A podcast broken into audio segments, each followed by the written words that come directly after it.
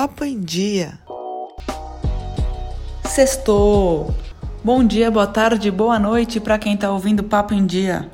Aqui sou eu, Stephanie, como sempre, fazendo companhia para vocês nessa sexta-feira. E eu queria falar que hoje a gente vai ser um pouquinho mais sucinto nas dicas, porque se você perdeu o episódio dessa semana que foi ao ar na terça-feira, o tema foi justamente cinema e eu recebi duas pessoas que entendem muito do assunto. A Natália Bajo, que é cinéfila e jornalista, mas cinéfila assim de carteirinha, e o Alex Reis, que é cineasta, ator, roteirista, diretor, produtor e tudo mais que você possa imaginar. E eles, melhores do que eu, deram várias dicas durante a nossa conversa. Então, se você ainda não ouviu, corre lá porque você vai ter dicas de tudo quanto é estilo, de tudo quanto é plataforma, tudo quanto é gênero. Vocês vão se esbaldar. Porém, para eu não ficar aqui sem falar nada, né, falando só isso, já que vocês estão aqui me fazendo companhia, vou falar rapidinho sobre algumas novidades das principais plataformas. Da Netflix eu separei duas novidades que entram no catálogo. Uma é novidade mesmo e a outra não é, não é novidade no caso de ser não ser algo da Netflix e não ser uma obra nova, e sim nova no catálogo deles. Vamos a elas então. Django Livre, o clássico do Tarantino, entra no catálogo da Netflix nesse final de semana, ou melhor, hoje, sexta-feira. Eu não sou a maior fã das obras do Tarantino, confesso, mas Tarantino é Tarantino, sempre tem o apelo, sempre tem audiência, então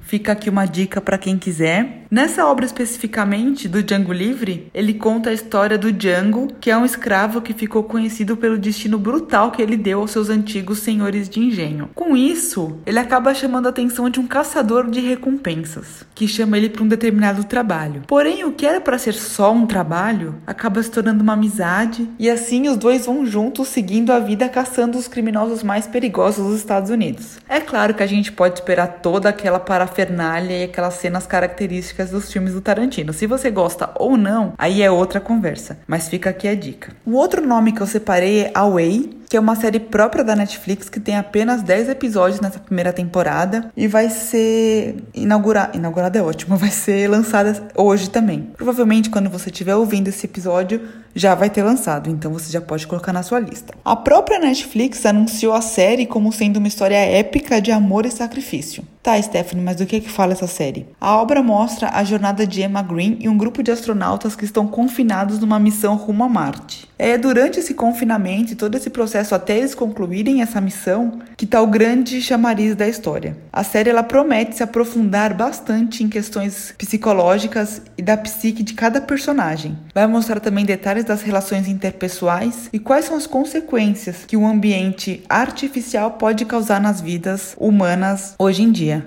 Eu acho que assim, nunca esteve tão presente essa questão de humanos e artificial, né? Então, acho que como a Netflix está apostando nela e a Netflix vem tendo excelentes produções próprias, eu acho que é uma, que é uma boa aposta para a gente dar um, uma atenção. Indo para Amazon Prime, a grande estreia dessa semana é, da plataforma é a segunda temporada de The Boys. Na verdade, não é a segunda temporada inteira, tá? O streaming vai liberar os três primeiros episódios e depois eles vão liberando semanalmente. É, já, é um esquema que já vem dando certo com algumas outras séries, então eles vão, vão continuar fazendo assim. A obra é um dos trunfos da Amazon, uma das queridinhas da, do streaming, e é um prato cheio para quem gosta principalmente das histórias de heróis. Então, se você ainda não assistiu a primeira temporada, corre que tá lá. E como essa vai ser lançada por partes, dá tempo de você conseguir maratonar e pegar os lançamentos semanais. Agora falando de futebol, obviamente, a gente tem a oitava rodada do Brasileirão.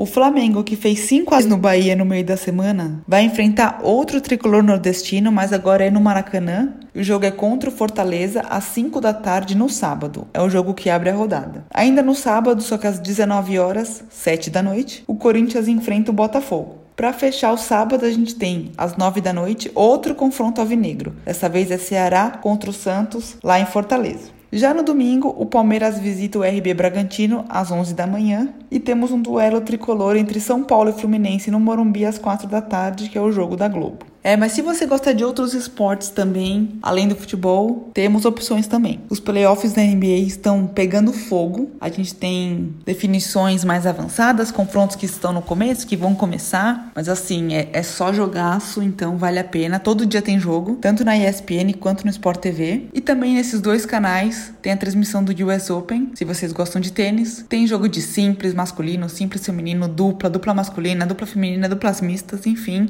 tem um cardápio vasto. Só aproveitar o final de semana e aproveita que já segunda-feira é feriado e já emenda uma coisa na outra e vamos que vamos. Então, bom descanso para vocês, aproveitem e a gente se vê no próximo episódio.